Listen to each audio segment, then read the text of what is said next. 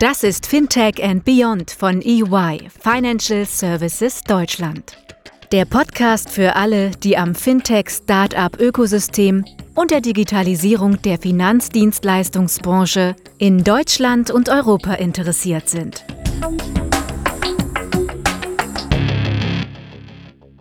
Willkommen im Fintech and Beyond Podcast Folge 56. Ähm, ich habe meinen Kollegen von EY Parthenon, Johannes Schmidt, dabei. Ähm, ich werde auch dabei sein, Fabian Tröppner.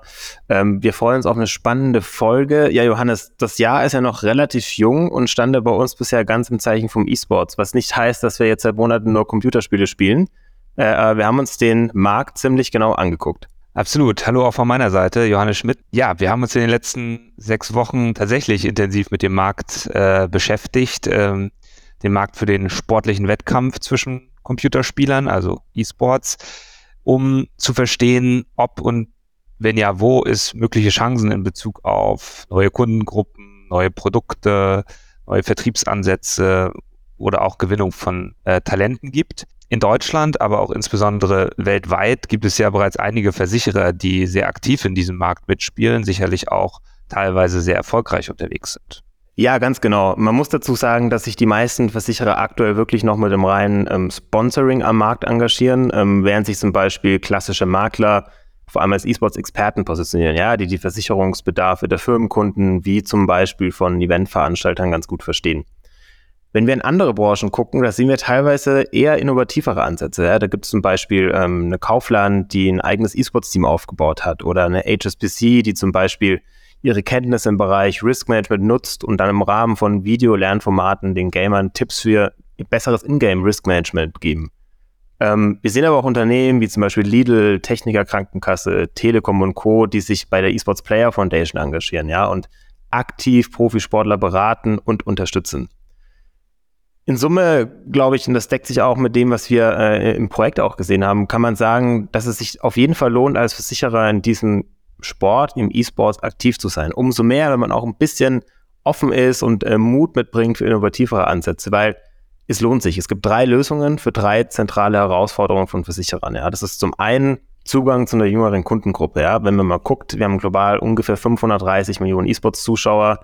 Ähm, also eine riesengroße Community, die potenziell zukünftig eine neue Käufergruppe darstellt. In Zeiten von ähm, Talent Shortage, vom Kampf um ähm, tolle, neue, smarte ähm, Talente, gibt es auch eine vielversprechende Möglichkeit, ja, nämlich einen Zugang zu einem riesengroßen Talent Pool. Ähm, wenn man sich die Zuschauerschaft anschaut, die sind durchschnittlich höher gebildet und einen ziemlich starken Hintergrund im Bereich der MINT-Fächer, also Mathematik, Ingenieurswissenschaften. Und das Dritte, und das ist eher relevant für kleinere Versicherer und Makler, ähm, da geht es um das Thema Erschließung neuer Umsatzmöglichkeiten. Ja? Zum Beispiel im Bereich von gebundelten, extra ähm, auf den E-Sports ausgerichteten Produktangeboten, zum Beispiel im Bereich Event- oder Clubversicherung. Genau, und über diese Chancen des E-Sports möchten wir heute gemeinsam sprechen, indem wir eben diese beiden Perspektiven E-Sports und Versicherungsindustrie ähm, zusammenbringen. Und damit uns das gelingt, freuen wir uns ganz besonders auf unsere drei Gäste heute, die ich gerne kurz vorstelle, aus dem Bereich der E-Sports Spitzenförderung Jörg Adamin ist dabei. Jörg arbeitet für knapp zehn Jahre bei der Deutschen Sporthilfe und gründete vor mehr als drei Jahren die eSports Player Foundation. kann sagen, die erste Non-Profit-Organisation, die sich systematisch für die Förderung von Talenten des E-Sports äh, einsetzt. Ebenfalls aus dem E-Sports-Bereich dabei äh, mit einem Fokus auf den Breitensport. Unser zweiter Gast, Martin Müller. Martin ist derzeit Vizepräsident des E-Sport Bundesbund Deutschlands, ESBD, und für die Weiterentwicklung des E-Sports als Breitensport verantwortlich. Daneben ist Martin, äh, bist du auch Vorsitzender der ähm, und Gründungsmitglied des Magdeburg E-Sports e.V. sowie auf der Landesebene aktiv. Und aus der Versicherungswirtschaft Sebastian Wulff, verantwortlich für das lokale Marketing der LVM, die hier in Deutschland für ihr umfangreiches E-Sports-Engagement bekannt ist und sich als nationaler Partner beim Turnier eines sehr, sehr populären Spiels weltweit engagiert. Die Rede ist von League of Legends. Also von unserer Seite willkommen an unsere Gäste und genug der Ankündigung und Vorrede. Ähm, kommen wir zum inhaltlichen Teil. Und da möchte ich starten mit einer Frage, vielleicht etwas Kontext vorab. Wenn wir über E-Sports sprechen, dann reden wir von einer Industrie, die ja so seit die 2022 circa 1,4 Milliarden Euro umgesetzt hat. die in den letzten Jahren im unteren zweistelligen Bereich äh, sehr stark gewachsen ist, 16 Prozent pro Jahr, die über 500 Millionen Zuschauer vereint und über 8000 Profiathleten ausmacht und letztlich auch über ein, 150 Millionen Dollar Preisgeld im letzten Jahr ausgeschüttet hat. Also eine Industrie, die, wenn man sich diese Statistiken einmal anschaut, sich absolut nicht verstecken braucht, aber eben im Vergleich zur traditionellen und klassischen Sportwelt doch noch wie ein wie ein Zwerg daherkommt. Jörg, du kennst beide Welten durch deine Rollen bei der Deutschen Sporthilfe und bei der eSports Player Foundation natürlich sehr gut. Kannst du bitte einmal beide Welten, also die E-Sports-Welt und die klassische Sportswelt voneinander abgrenzen? Ja, Johannes, ich kann es versuchen, ähm, wobei es ehrlicherweise auch nicht ganz einfach ist und den Rahmen hier, glaube ich, auch komplett sprengen würde, wenn man da jetzt wirklich tief reingeht. Also grundsätzlich muss man wirklich sagen, dass wir haben ja die sportpolitische Diskussion, inwieweit E-Sports zum Sport zählt oder nicht. Das ist eine ähm, großenteils sehr politische Diskussion, ähm, die auf einer Verbandsebene geführt wird. Da geht es sehr stark auch um, um Angst bei Verteilung von Geldern. Ähm, im Rahmen des traditionellen Sports. Grundsätzlich kann man sagen, dass E-Sports und traditioneller Leistungssport eine ganze Menge an Heimabend, also auch wenn wir uns die Entwicklung von Sportarten anschauen, dann ähm, ist vieles sehr vergleichbar mit dem E-Sports. Ähm, der größte Unterschied hier ist, dass das, was im traditionellen Sport oft sehr, sehr lang gedauert hat, im E-Sports in Lichtgeschwindigkeit geht. Ähm, also viele der, der Entwicklungen gehen ungleich viel schneller. Ganz grundsätzlich muss man allerdings auch aufpassen, dass man die Dinge nicht zu sehr miteinander vermischt, weil ähm, der E-Sports eine wirklich eigene Kultur hat. Ähm, also es ist ein, ein komplett anderes, wir reden da von einem Ecosystem, also wenn wir im traditionellen Bereich eben eine sehr aus der Basis heraus gewachsene, Jahrhunderte alte Struktur haben mit sehr klaren Rollenverteilungen von Vereinen, Verbänden, internationalen Organisationen, kommerziellen Clubs, ist der E-Sports komplett anders organisiert, strukturiert. Es ist ein, ein rein kommerzielles Feld, was vielleicht so der größte Unterschied im Vergleich zum traditionellen Sport nicht von unten nach oben aus der Breite herausgewachsen ist, sondern eher von oben nach unten wächst. Also wir haben, du hast gerade angesprochen, zum Teil beeindruckende Zahlen, große Wettbewerbe, die ähm, hochprofessionell auch übertragen werden, die, wenn man sich das als unbedarfter Zuschauer anschaut, ähm, man unweigerlich vergleicht mit jetzt Sportgroßereignissen, Olympischen Spielen, Formel 1, Tennisübertragungen, ähm, ähnliches Niveau. Und man assoziiert dann sehr schnell im Kopf auch, dass es alles das, was man so aus dem traditionellen Sport kennt, dann Ligensysteme, Breitensportstrukturen, Förderstrukturen, es auch alles im E-Sports gibt. Ähm, da sind wir eigentlich noch Lichtjahre von entfernt.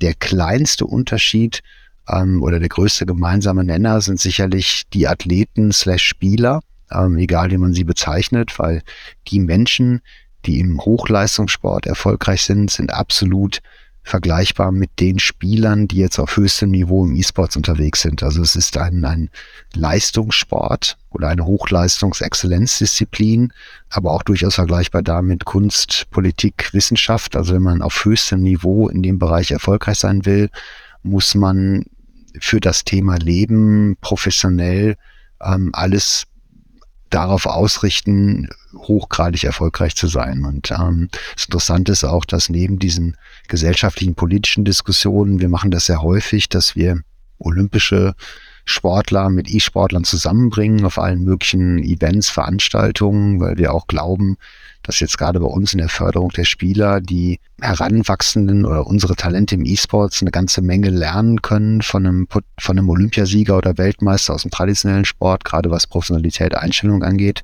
Ähm, da merken wir überhaupt keinen Unterschied mehr zwischen den einzelnen Menschen. Also da haben wir auch diese, diese Grundsatzdiskussion gar nicht. Also für jeden traditionellen Sportler gehört E-Sports ist oder ist Teil seiner Alltagskultur. Die haben in der Regel nicht so viel Zeit, selber jetzt aktiv zu sein, verfolgen aber auch Wettkämpfe.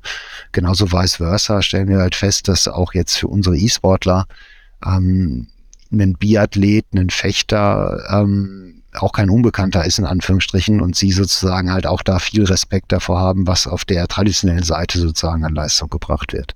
Ja, Jörg, ich habe gerade ähm, auf den Zettel vor mir mir ein Stichwort aufgeschrieben, das lautet Entwicklungsgeschwindigkeit. Ja. Du bist ja darauf eingegangen, wie schnell es der E-Sports geschafft hat, äh, an Popularität heranzuwachsen oder zu gewinnen. Du hast auch ein bisschen von den Ängsten erzählt, auch von dem politischen Rahmen. Es ist ja schon ganz interessant, dass eine Sportart so schnell äh, wächst und Deutschland beispielsweise das viertwichtigste Land äh, weltweit ist nach Umsatz, 83 Millionen in 2022, aber gleichzeitig der strukturelle Rahmen nicht so richtig schnell mitgewachsen ist. Und da spiele ich vor allem auf das Thema äh, Anerkennung als Sportart an. Ja. Gucken wir mal weltweit, sind es ungefähr 30 Prozent aller Länder, die den E-Sport schon als offiziellen Sport anerkennen. Selbst unsere Nachbarländer, Frankreich, Benelux, Polen und Dänemark sind hier schon vorne mit dabei. Wenn man das hört, Jörg, aber auch in Richtung von Martin, du repräsentierst ja den Breitensport.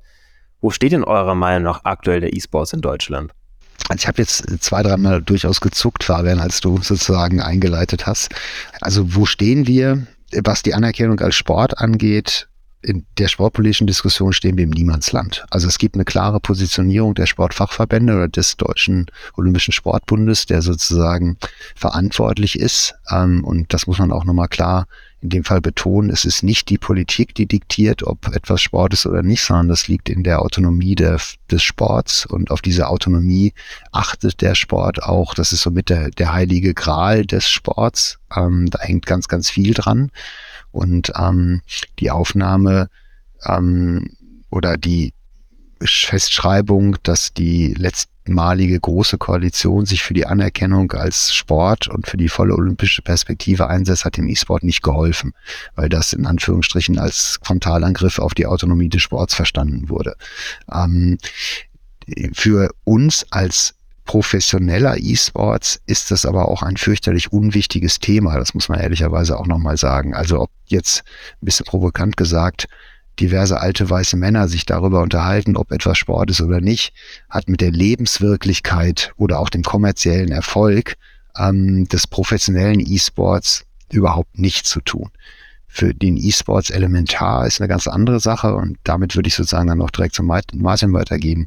Was für uns sehr entscheidend ist, ähm, in der Aufbau, in der, im Aufbau des Ecosystems ähm, und damit aber auch am Ende des Tages für den wirtschaftlichen Erfolg oder den Erfolg der Entwicklung des E-Sports an sich, ist der Aufbau einer, einer breiten Sportbasis ähm, und die bedarf unbedingt der Anerkennung als gemeinnützig. Ähm, ob das unter dem Dach des Sports ist oder ob es ähm, in der Abgabenverordnung unter anderen Themen festgeschrieben ist, ist in dem Fall halt gar nicht so relevant. Ähm, und aus einer kommerziellen oder vielleicht auch da nochmal aus einer professionellen Sicht ist die Anerkennung als Sportart auch nicht äh, die Lösung aller Probleme, sondern wahrscheinlich der, die Büchse der Pandora.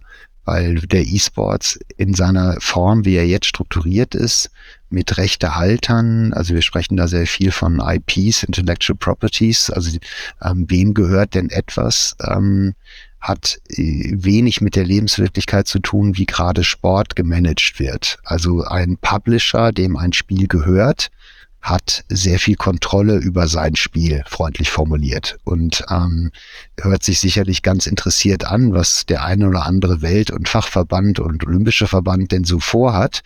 Ähm, es ist aber nicht so, dass in dem Fall halt ein Publisher ähm, oder ein Großteil der Publisher kompromisslos dem folgen würde, was welcher Welt- und Fachverband der Welt auch immer sozusagen vorgibt. Also da gibt es eine, eine Menge auch Probleme, die damit zusammenhängen würden, wenn wir denn in Anführungsstrichen ähm, als Sport voll anerkennt würden. Aber having said in dem Fall aus einer kommerziellen Sicht relativ uninteressant. Die Frage an sich auch eigentlich für die Zielgruppe und für den E-Sports an sich nicht wichtig.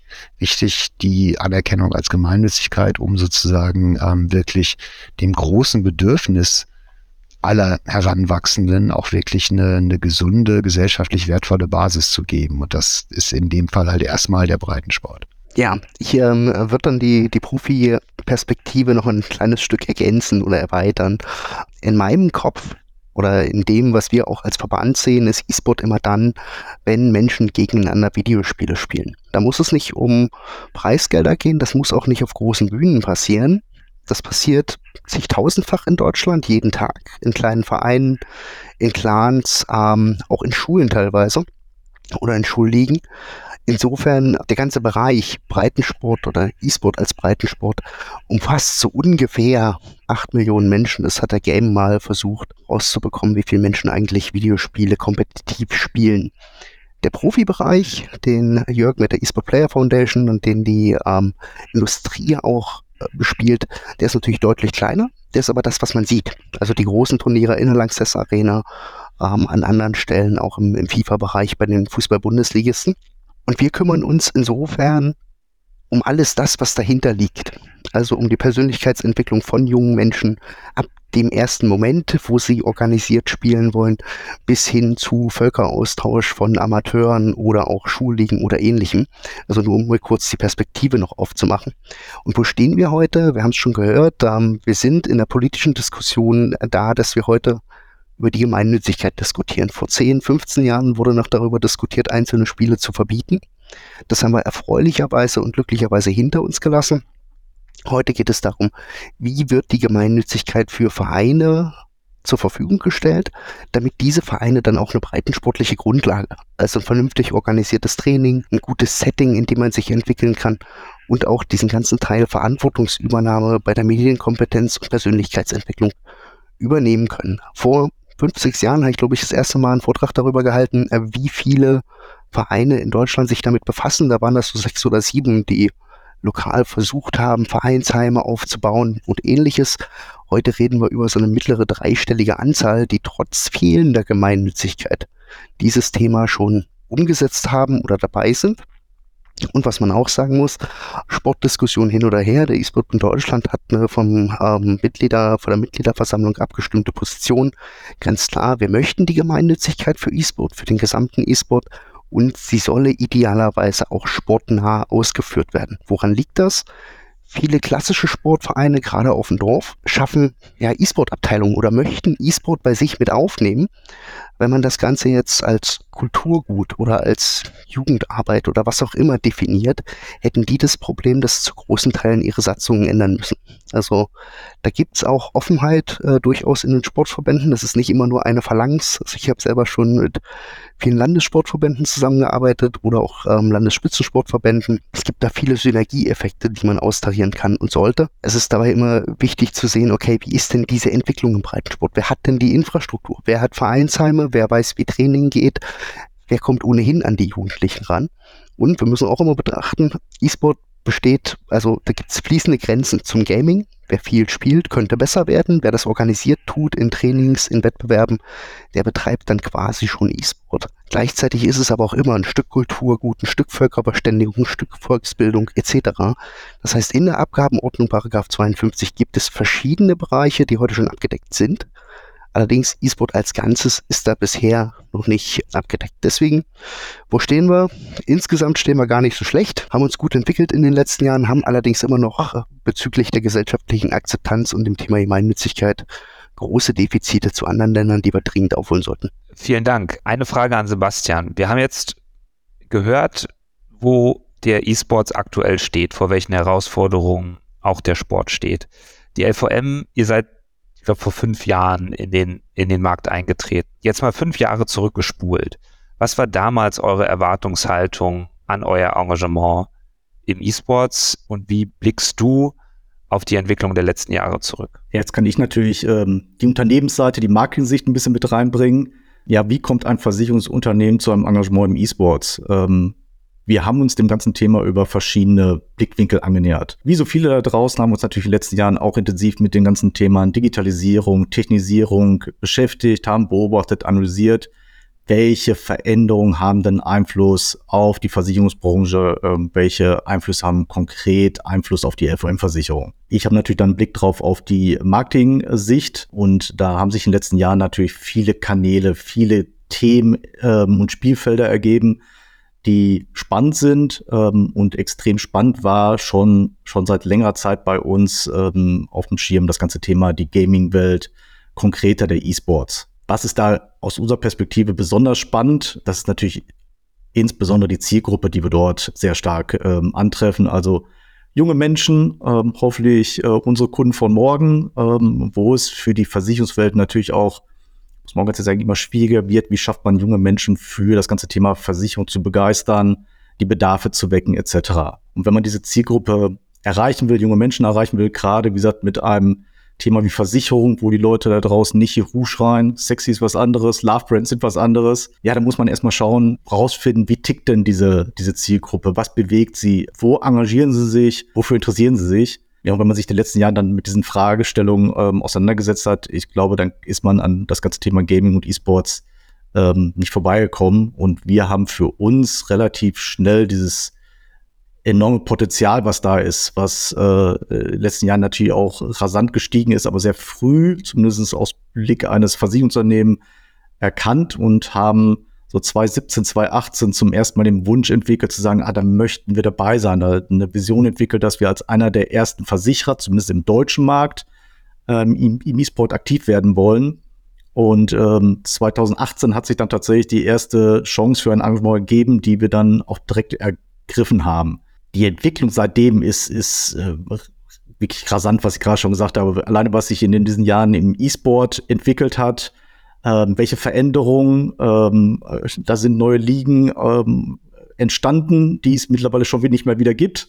Von daher muss man da schnell, ähm, also eine Lernkurve, die extrem schnell ansteigt, ähm, wo wir mitgewachsen sind, was aber bisher sehr viel Spaß gemacht hat und wir diesen Schritt zu keinem Zeitpunkt bisher bereut haben. Wie sah euer Markteintritt konkret aus? Also was, was waren so eure ersten Schritte? Was waren so die ersten Themen, mit denen ihr euch als Versicherungsgesellschaft ja, auseinandergesetzt habt und euren Markteintritt letztlich gestaltet habt? Es sind, sind verschiedene grundsätzliche Fragestellungen, die man, glaube ich, am ähm, Anfang erstmal für sich beantworten muss. Ähm, ein Beispiel ähm, ist natürlich das, äh, zumindest wenn man, und das müssen wir halt, sich in irgendeiner Form fokussieren möchte, äh, sich äh, für irgendeinen Spieletitel äh, erst entscheiden möchte oder wollten wir zumindestens Und unsere Wahl, das war ja in dem Vorwort auch schon zu hören, ist in dem Fall auf äh, League of Legends gefallen, weil wir da entdeckt haben, League of Legends ist etwas, wo wir eine Passigkeit zu uns als FOM-Versicherung sehen, sowas wie Ego-Shooter.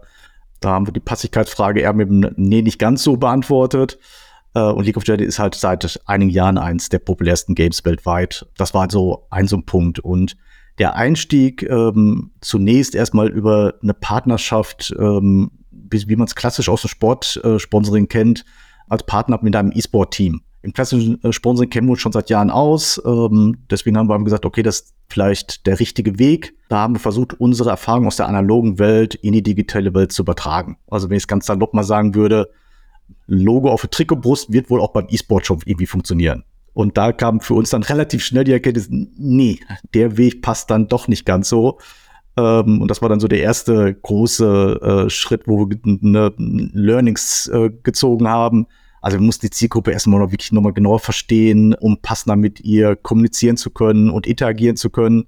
Und haben da wirklich so Schritt für Schritt unser Engagement, das ganze Konzept, den Content, den wir zur Verfügung stellen, die Ansprache immer mehr auf diese Zielgruppe ähm, ausgerichtet. Und bei Konzept oder Strategie äh, haben wir dann halt einen Wechsel vollzogen, dass wir mittlerweile Sponsor des deutschen Broadcast der LEC, also der League of Legends European Championship sind. Wir sind da Partner ähm, der Live-Übertragung und Berichterstattung äh, der LEC und haben dort mit der LVM Matchweek Analyse auch ein Format ähm, etabliert, was es in der Form, in diesem Kontext noch nicht gab. Und vielleicht dann auch nochmal, weil, weil konkret nach, nach Learnings oder Erfahrungen gefragt wurde, also was wir lernen mussten, vielleicht auch nochmal da aus der Sicht eines Versicherers, auch ein Stück weit mutiger zu werden und da aus, aus bekannten Denkmustern der Marketing- und Versicherungswelt da irgendwie ausbrechen mussten. Ja, bisher wurde der Mut da belohnt. Das ist zumindest unser Eindruck, wenn man äh, sich die Feedbacks und Reaktionen aus der Community anschaut. Aber diesen Weg mussten wir halt auch erstmal gehen. Ja, spannend. Ich würde an der Stelle gerne mal Jörg nochmal mit reinholen. Ähm, Jörg, die EPF fungiert ja auch als eine Art, ja,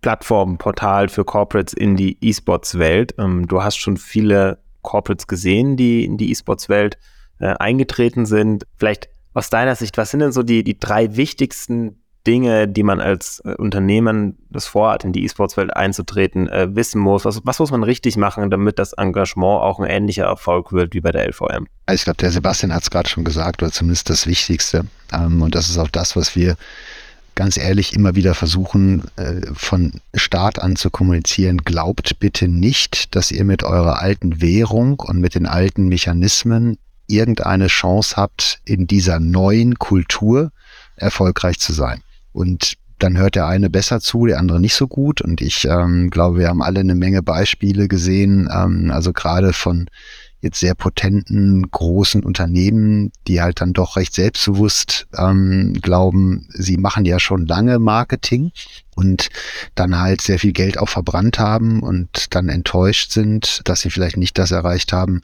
was sie sich vorgestellt haben, was für uns alle keine gute Botschaft ist, weil wir natürlich daran interessiert sind, als Ecosystem, dass Partner begeistert von ihren Arrangements erzählen, weil das wichtig sein wird für uns, um der, in der Zukunft sozusagen auch entsprechend mit dem Markt wirklich weiterzuwachsen. Es geht da auch gar nicht ganz spezifisch um E-Sports, weil natürlich ist E-Sports eine der großen Möglichkeiten, Reaching the Unreachables, eine Zielgruppe zu erreichen, die über viele klassische Kanäle schwieriger heute zu adressieren ist. Das liegt aber im, im Wesen der Generation. Das, ähm, also ich habe selber sehr lange klassisches Marketing betrieben, auch für große Konzerne. Und es gab Zeiten, da hatten Power Brands eine extreme Anziehungskraft. Da konnte ich mir als Pepsi Michael Jackson kaufen und habe die Welttournee präsentiert und alle fanden es toll. Ähm, und ich musste eigentlich nur schauen, dass ich mein Logo in entsprechend attraktiven Umgebung sozusagen platziere, um meine Macht, Größe, Attraktivität als Marke in Anführungsstrichen auch zu präsentieren. Wir haben heute eine Generation, die ganz anders reflektiert, die sehr, sehr viel kritischer ist, meiner Meinung nach sehr viel schlauer ist, als ich es beispielsweise damals war. Also ich fand das damals auch toll. Heute gehen die Kids halt freitags auf die Straße und das ist toll. Also es gibt ein so ein Zauberwort, question everything. Also sie hinterfragen dich, sie hinterfragen dein Engagement, sie hinterfragen dich als Marke. Wer bist du? Willst du mich jetzt hier kaufen? Ähm, also glaubst du, in mein Lebensumfeld eindringen zu dürfen mit deiner Marke? Oder bist du jemand, der sich die Mühe gemacht hat, mich zu verstehen, der auf Augenhöhe mit mir sprechen möchte und ganz, ganz wichtig, der einen echten Mehrwert leistet für das, was ich liebe. Also bringst du etwas mit zur Party. Leistest du einen aktiven Mehrwert und das ist dann jetzt nicht nur das Geld, das du der einen oder anderen Organisation überweist, sondern kann ich als als Spieler, als Fan profitiere ich davon. Und das ist jetzt, der Sebastian hat es gerade gesagt, ein schönes Beispiel, da werden halt Contents produziert, die wertvoll sind, die es ohne das Engagement sozusagen der LVM in dem Fall nicht gegeben hätte. Und dann fängt es an, langsam sinnvoll zu werden. Also dann bringe ich etwas mit, das aus mir heraus geboren wurde, wo ich im besten Fall als Marke auch eine Kompetenz habe. Also wir selber haben da so einen kleinen Begriff geboren, indem wir das Enabler-Marketing nennen. Also das, was du als Marke schaffen solltest, wäre eben zu enablen. Das ist die neue erfolgreiche Rolle von Unternehmen, mit denen sie dann wirklich punkten können. Und dieses Enabling schafft dann eine echte Beziehung, also im besten Fall sowas wie Liebe, Dankbarkeit und auch Stolz auf die Marke, dass sie eben ja genau das getan hat. Also sie hat versucht zu verstehen, in welchem Umfeld ist sie da aktiv, was sind die Bedürfnisse, wo kann sie einen Mehrwert leisten.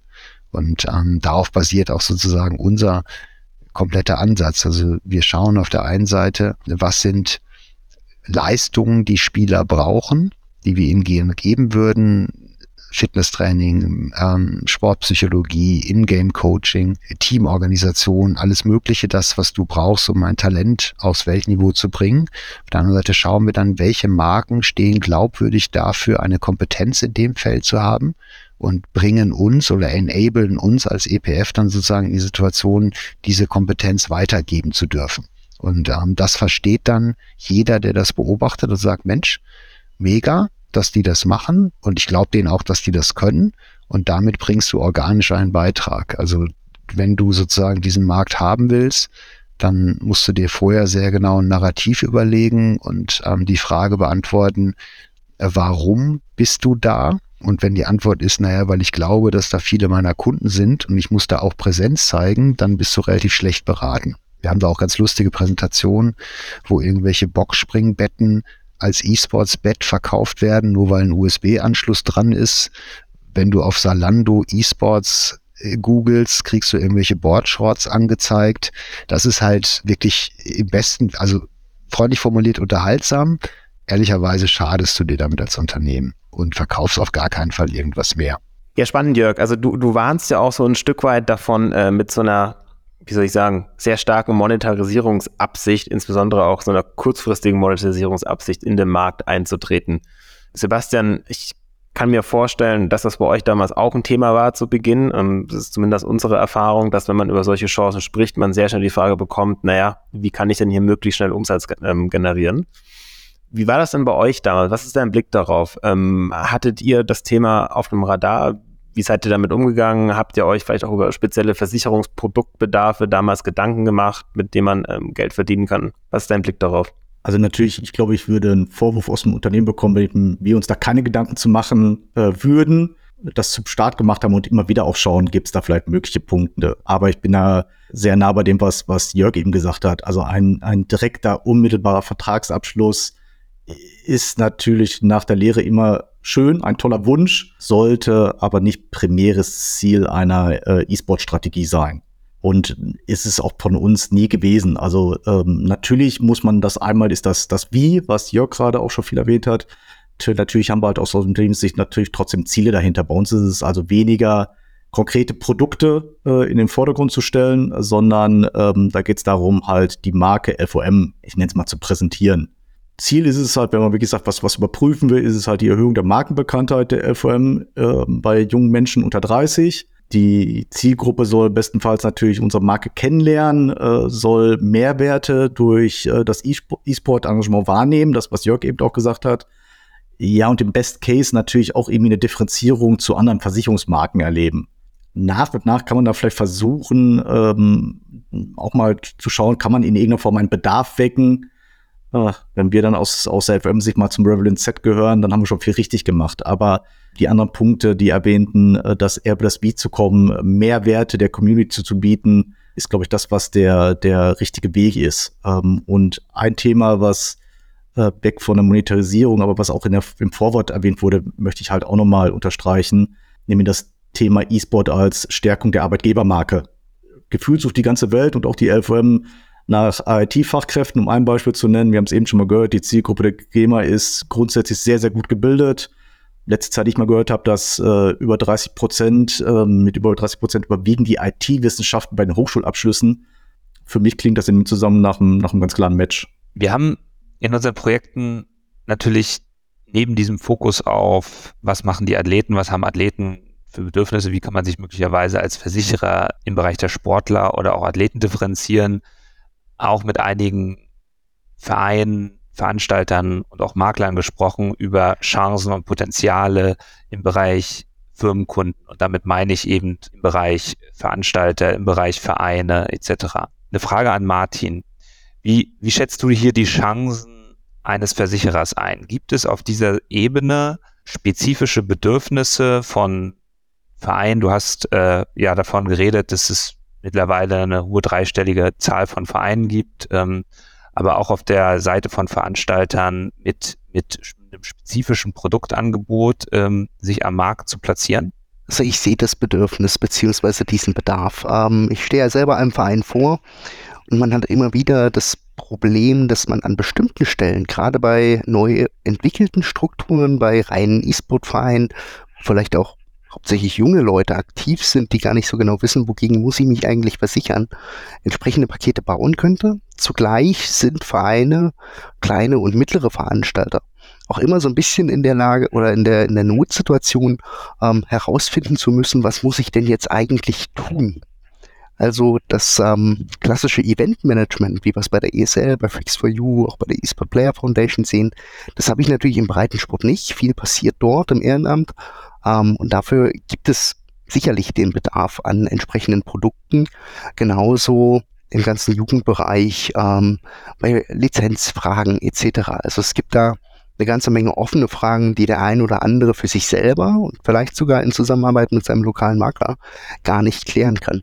Wofür ich da auch immer werben würde, ähm, ist tatsächlich sich anzuschauen, welche Strukturen haben wir denn hinter dem Breiten oder hinter dem Spitzensport, hinter den großen Veranstaltungen, hinter den großen Reichweiten, die man irgendwo kriegen kann.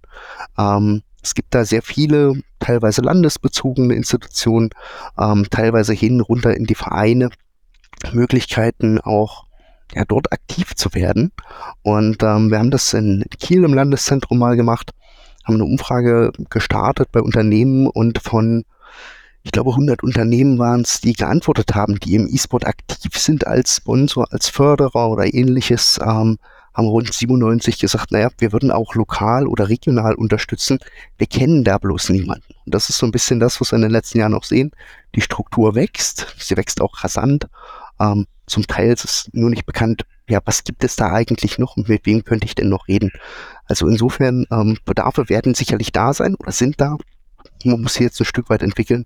Man muss auch genau gucken, okay, wo finde ich denn welchen Bedarf und wo kann ich denn vielleicht mit meiner Expertise, bei einer Versicherung sitzt die Versicherung, bei einer Telekom vielleicht auch die entsprechenden Anschlüsse in den Vereinsheimen weiterhelfen, so dass der, der Gamer, ähm, der dann lokal spielt, auch mitgenommen wird und das Ganze gut findet. Also ich kann da gerne mal was zu sagen aus der eigenen Erfahrung heraus, in Anführungsstrichen. Ob man es jetzt glaubt oder nicht, sei dahingestellt. Aber also wenn wir nochmal darüber sprechen, welche Potenziale sich auch gerade für Versicherer ergeben oder auch das so ein bisschen abstrahiert auf, auf andere Marken, dann ähm, haben wir relativ häufig so den Ehrgeiz, ähm, das neue Superprodukt für den Gamer zu entwickeln. Das mag an der einen oder anderen Stelle auch durchaus seine Relevanz haben, aber gerade im Versicherungsbereich muss man klar konstatieren, dass wahrscheinlich eine der großen Chancen im E-Sports liegt, überhaupt mal diese junge Generation noch aufzuklären, wie wichtig Basisversicherungen wie Haftpflichtversicherung oder über die man wirklich nicht diskutieren muss, sollte, ähm, sind. Also wir haben das bei unseren geförderten Spielern zwangsverpflichtend gemacht ähm, und haben festgestellt, dass es ist natürlich ein kleines Sample, aber das eben sehr repräsentativ für ähm, dann doch eine große Zahl steht. Also bei 200 geförderten Spielern von uns hatten knapp 80 Prozent keine Haftpflichtversicherung ähm, und das nicht gut. Ähm, und das Wissen darum, was das A überhaupt ist oder B, warum das vielleicht sinnvoll ist, die 30 Euro im Jahr zu investieren, ähm, ist sicherlich allein, äh, zeigt mir, dass da die Branche vielleicht gar nicht so sophisticated an das Thema rangehen sollte, sondern erstmal vielleicht noch, was der Sebastian auch meinte, durchaus Aufklärung zu betreiben ist, bevor ich dann eine unglaublich komplexe Hardware-Versicherung ähm, mir ausdenke. Ah, da weiß ich relativ häufig nicht, ob das dann so der, die beste Idee ist. Also ich, ich würde tatsächlich hier auch ergänzen wollen, dasselbe Problem sehen wir in den Vereinen auch. Also zum Teil sehr junge Leute, die, ich sag mal, Basiswissen ähm, zu Steuern und Versicherungen und so weiter nicht haben, den könnte man auch viel noch mitgeben. Insofern volle Zustimmung, Herr Jörg, ähm, Multiplikatorenebenen nutzen. Sebastian, eine Frage an dich. Wenn jetzt der ein oder andere Versicherer zuhört oder auch Vermittler, ähm, eine Bank oder ein Insurtech, ähm, und äh, man darüber nachdenkt, in den, in den, in den E-Sports-Bereich zu gehen, dann ist natürlich immer, immer eine Frage, die dann, die dann schnell kommt, ja, wie sieht denn der Business Case aus? Mal, wir haben jetzt auch gehört, sozusagen, dass es, dass es, dass es durchaus facettenreicher ist ähm, und viele, viele qualitative Aspekte drumherum eine Rolle spielen sollten für ein Engagement im Bereich E-Sports. Ähm, was hat es damals bei euch an Überzeugungsarbeit gekostet und was würdest du heute unseren Zuhörern raten, wenn sie darüber nachdenken, in den, in den Bereich zu investieren? Ja, was würde ich raten? Ähm, ich glaube, Aufklärungsarbeit ist wichtig. Außerhalb des E-Sports weiß man tatsächlich ganz wenig über den E-Sport, aber auch eine ehrliche, Einschätzung der Rahmenbedingungen ist wichtig und, ähm, und Vertrauen. Wir treffen im, im Gaming-Kontext, glaube ich, immer noch auf sehr, sehr viele Vorurteile. Also Gamer sind immer noch in in Schubladen einsortiert. Ne, man hat immer dieses Bild Fastfood-Konsumierende, in der Regel Männer, die in irgendwelchen Kellern hocken und zocken. Und wir haben ja zu Beginn erst versucht, mit diesen Vorurteilen ähm, aufzuräumen, also auch unseren Entscheidern äh, diese Welt zu zeigen, die Dimension, die Größe, das Potenzial des Marktes aufgezeigt. Das Beste ist, wenn man versucht, in irgendeiner Form in diese Welt einzutauchen, sich große E-Sport-Events einfach mal anschauen, die vollen Hallen, die Emotionen, im Idealfall einfach mal live vor Ort erleben. Das Ganze kann man dann äh, natürlich anreichen durch viele Zahlen und Daten. Diese Zahlen, ihr habt äh, einige jetzt schon zum, zum Beginn genannt, die sprechen ja für sich. Wenn man das dann so in die Gespräche kommt, ähm, erzieht man, glaube ich, immer wieder, oder das haben wir zumindest so erlebt, ganz große Aha-Momente. Dann gibt es dann Zitate wie, ach, das habe ich gar nicht gewusst, das habe ich nicht erwartet, aber dicht gefolgt dann wirklich mit einer schnell aufkommenden Faszination und Begeisterung für diesen Markt, für dieses Potenzial ich habe eben aber auch gesagt, man muss, glaube ich, auch ehrlich sein. Die Wege, die man da beschreitet, die sind super oft noch neu. Äh, die müssen erstmal ausprobiert werden. Da müssen Erfahrungen gesammelt werden. Da funktionieren manche Dinge, manche funktionieren auch nicht. Also irgendwie klassisches Try and Error. Und das meinte ich mit Vertrauen. Also die Entscheider einer Organisation müssen natürlich auch Vertrauen aufbringen, an diesem Weg halt glauben. Und wenn diese Voraussetzungen gegeben sind, äh, bei uns ist das zum Glück der Fall. Dann gibt es da halt wirklich sehr viele spannende und fantastische Perspektiven. Ja, Sebastian, das ist ja so ein bisschen die, die emotionale Sicht, auf die du gerade abstellst. Ähm, es gibt dann ja auch die harte quantitative ähm, und die Frage nach der Messbarkeit. Wir hatten im Vorgespräch uns ja mal über die ähm, Studie von YouGov unterhalten, dem Marktforschungsinstitut. Ähm, das ist eine ganz spannende Auswertung hinsichtlich des E-Sports-Engagements von Versicherern in den USA. Ähm, was hat man hier gemacht? Man hat die E-Sports-Zuschauer gefragt, von welchen Versicherern sie das positivste Bild haben. Und Überraschung, die Top 5 Versicherer sind all jene, die sich sehr, sehr stark im E-Sports engagieren. Das ist die eine Art, das zu messen. Wie, wie messt ihr das denn bei der LVM oder habt ihr denn überhaupt eine, eine Messfunktion dahinter? Ja, erstmal wäre es schön, ne? die YouGov hat sich in dem Fall ja den amerikanischen Markt angeguckt. Für den deutschen Markt wäre es natürlich ähm, spannend, mal auch zu sehen, ähm, ob wir da zu ähnlichen Ergebnissen kommen. Ja, ich habe es ja eben schon gesagt, Basis der Messung ist bei uns, dass wir halt äh, auf jeden Fall uns den Bekanntheitsgrad anschauen, der LVM, und diesen bauen wir im E-Sport, insbesondere im League of Legend Umfeld, ähm, seitdem wir dabei sind, stetig aus. Ja, dann darüber hinaus ziehen wir natürlich, äh, es gibt natürlich die bekannten KPIs, die man zur Rate ziehen kann, Reichweiten, Impressions, Einschaltquoten, ähm, also das komplette Repertoire. Was ich noch spannend finde, ist, ist halt, dass es immer ein tolles Stimmungsbarometer ähm, auch gibt. Und zwar sind das die äh, Reaktionen aus der Community.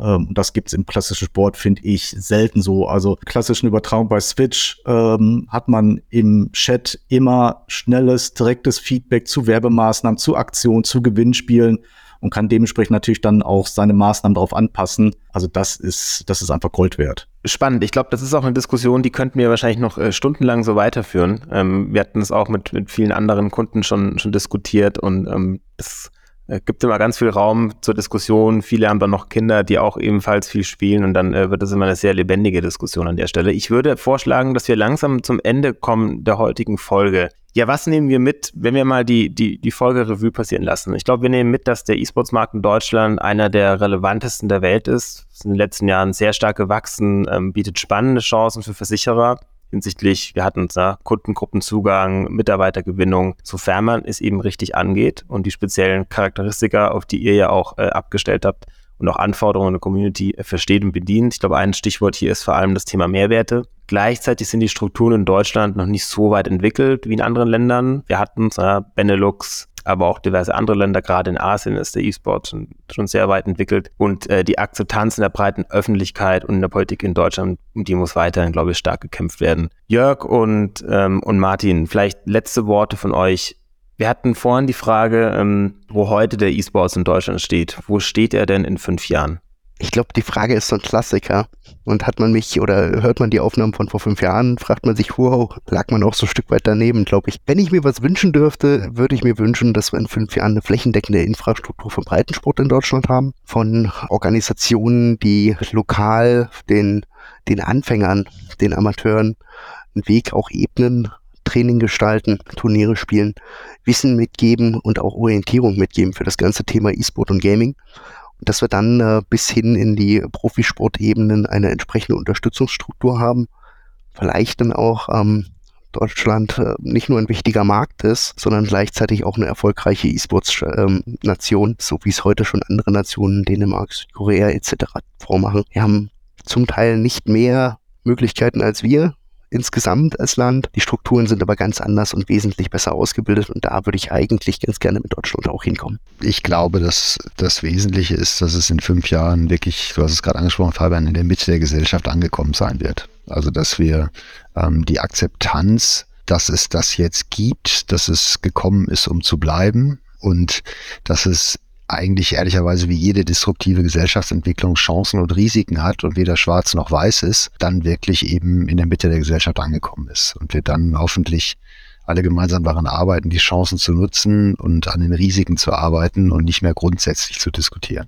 Ja, vielen Dank, äh, Jörg, Martin und Sebastian. Ähm, das waren wahnsinnig spannende Einblicke. Es waren ähm, vor allem verschiedene Winkel auch, wie wir auf dieses Thema gucken. Ähm, ich hoffe, dass wir viele der Zuhörer heute so ein bisschen, ähm, wie soll ich sagen, überzeugen konnten, sich das Thema mal näher anzuschauen. Ähm, ich glaube, es gibt sehr, sehr viel zu entdecken. Ähm, so ging es zumindest äh, Johannes und mir auch in den letzten Wochen. Ähm, je länger man sich mit dem Thema beschäftigt, desto mehr spannende Möglichkeiten findet man auch. Wir werden auf jeden Fall am Thema dranbleiben. Ähm, wir haben hierzu auch bereits einen Marktkommentar veröffentlicht. Den könnt ihr unserer eBay Partner Website finden oder schaut auf unseren LinkedIn-Seiten vorbei. Ganz spannend. Da arbeiten wir noch ein bisschen die, die Möglichkeiten auf, die sich für Versicherer, Makler, aber vielleicht auch für Banken in der Industrie ergeben können. Das war's für heute. Bis zum nächsten Mal. Ganz herzlichen Dank.